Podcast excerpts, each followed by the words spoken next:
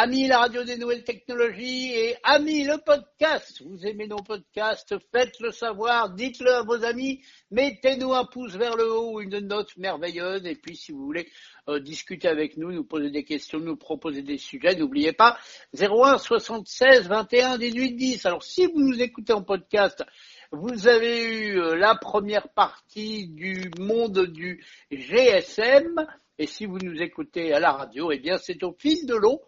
Et voici donc la deuxième partie pour vous qui êtes en podcast. Alors, la vie du GSM. On avait envie avec Bruno de retracer un peu l'histoire du GSM, mais non pas que en parlant des ondes, la 0G, la 1G, la 2G, la 3G, mais en parlant des combinés et de ce qu'on pouvait faire avec ces combinés. Alors, dans la première partie, que vous pouvez retrouver en podcast. Je dis ça spécialement pour les auditeurs d'amis. On a démarré de la 0G, bah, c'est le Tokiwoki, jusqu'à la 3G où c'était encore des téléphones avec des écrans noirs et blancs.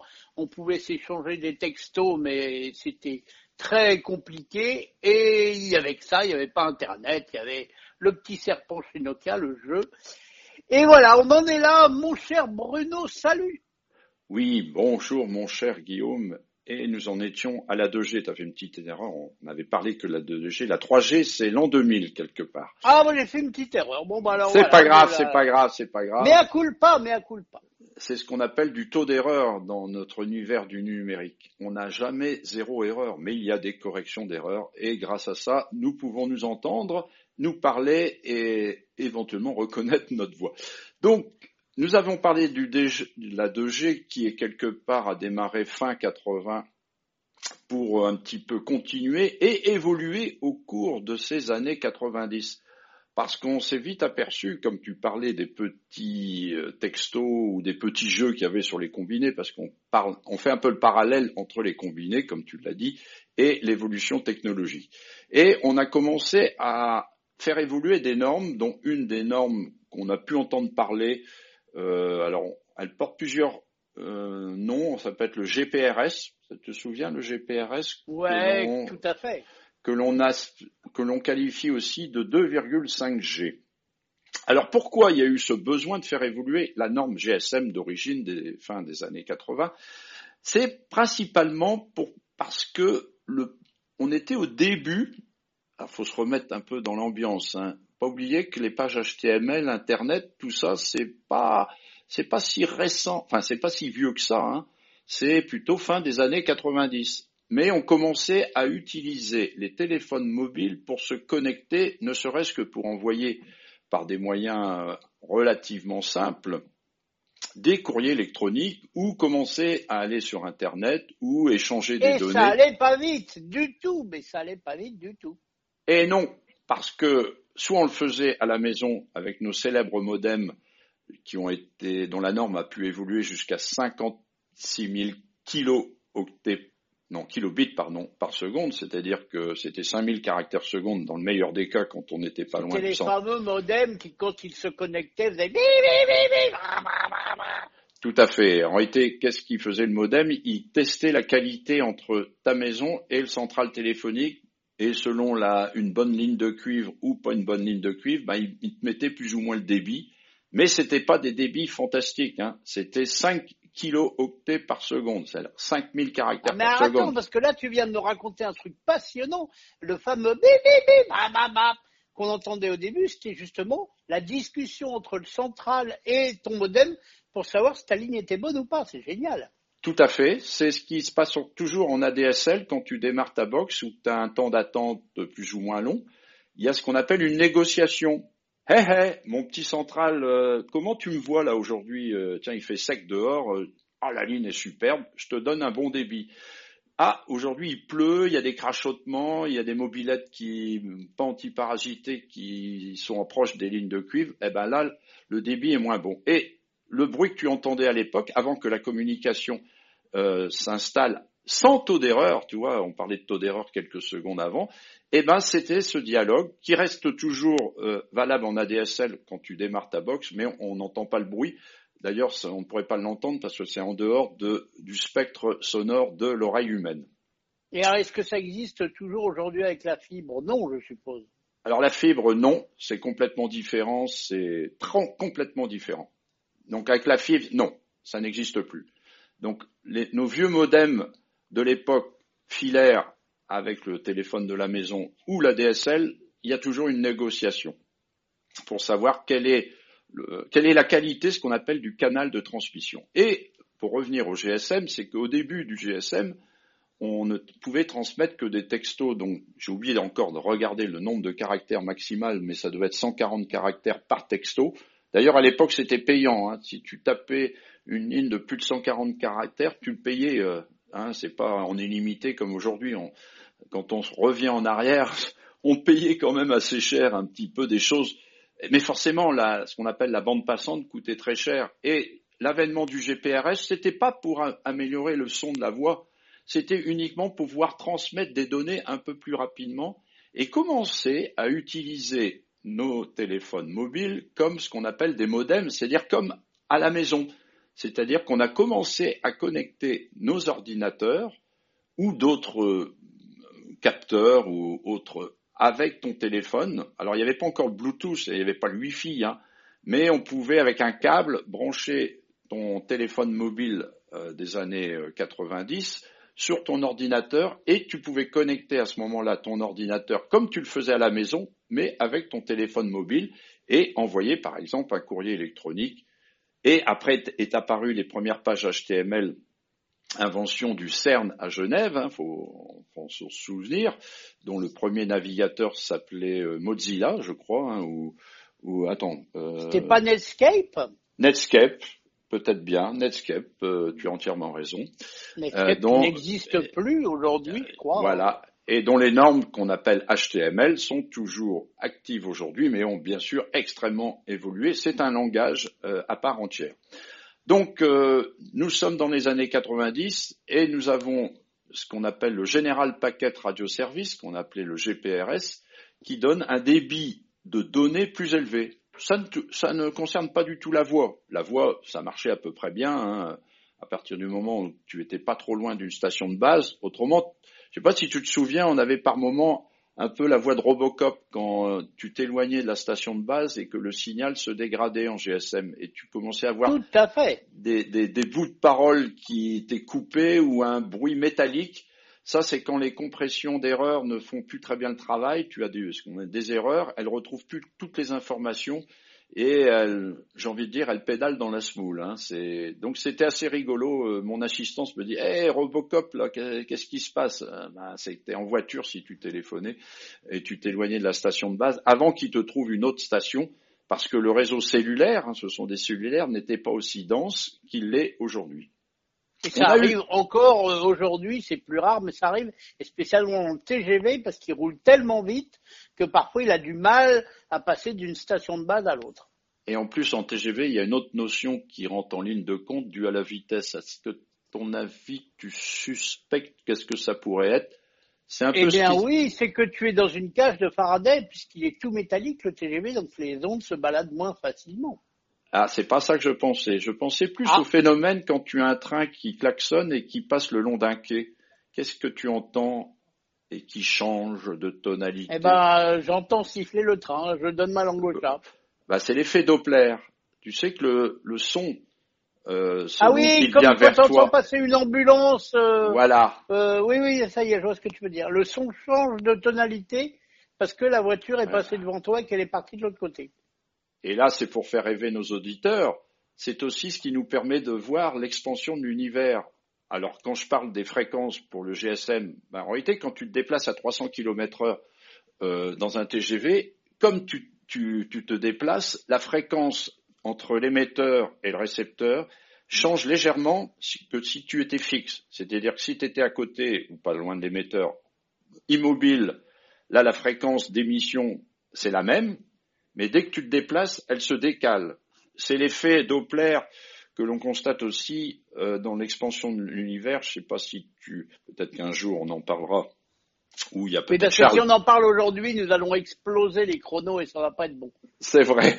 Donc l'expansion de l'univers, c'est comme ça qu'on sait que les, les, étoiles et les galaxies s'éloignent de nous en regardant le décalage vers le rouge de la lumière. C'est exactement le même phénomène Et donc, euh, pour revenir à notre GSM, est apparue encore une autre norme pour augmenter encore le débit, parce que les clients voulaient de plus en plus de débit, et Dieu sait qu'aujourd'hui on est tous en attente de la fibre optique pour ceux qui ne l'ont pas, pour gagner en débit, même si les plus chanceux qui auraient le VDSL sont pas trop mal lotis. Donc il y a une autre norme qu'on appelait le Edge, EDGE. E.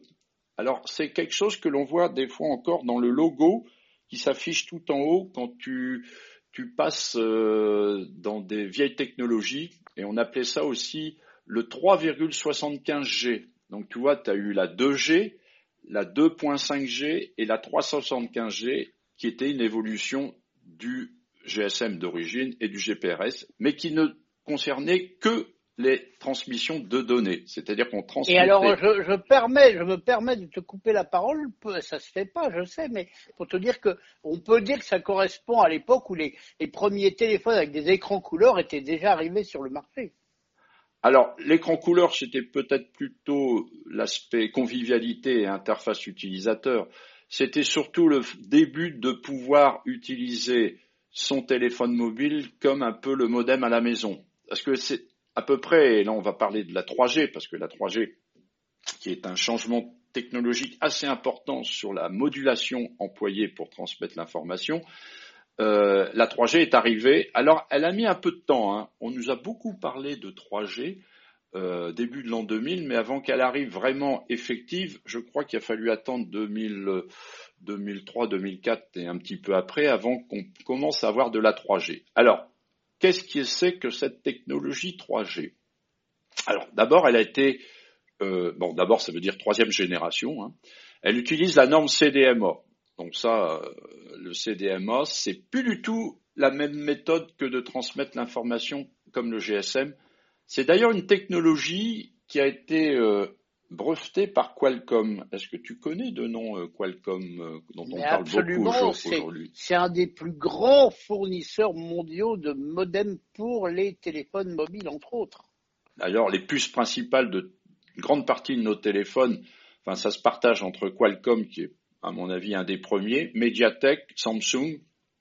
Je viens d'ailleurs voir que les Samsung haut de gamme allaient abandonner les puces internes pour aller chez Qualcomm parce qu'ils ont un petit problème de performance. Donc on voit que Qualcomm, qui, a, qui avait les brevets de la norme CDB, CDMA, eh ben, c'est sur cette technologie que repose, enfin le wide CDMA d'ailleurs, repose la technologie 3G. Alors, ils ont eu de la chance, Qualcomm, parce que c'est une technologie qu'ils ont étudiée grâce au département de la défense américain qui voulait une technologie de communication entre les téléphones utilisés par les militaires sur le, terrain qu'on ne pouvait pas brouiller ni intercepter. Donc la, norme CDMA et Wide CDMA est une norme assez compliquée et très protectrice au niveau de, des interceptions et de la, la manière dont tu transmets et reçois le signal. En réalité, quand tu regardes un signal CDMA, tu penserais voir du bruit. Tu vois pas vraiment que c'est un signal. Autant le GSM, avec ce qu'on appelle un laser de spectre, tu vois tout de suite que c'est du GSM. Autant le CDMA, tu te dis, tiens, qu'est-ce que c'est que ça? C'est, c'est pas très facilement détectable et c'est inviolable parce que entre l'émetteur et le récepteur faut un code et le code, si l'un et l'autre ne l'ont pas, tu ne récupères rien.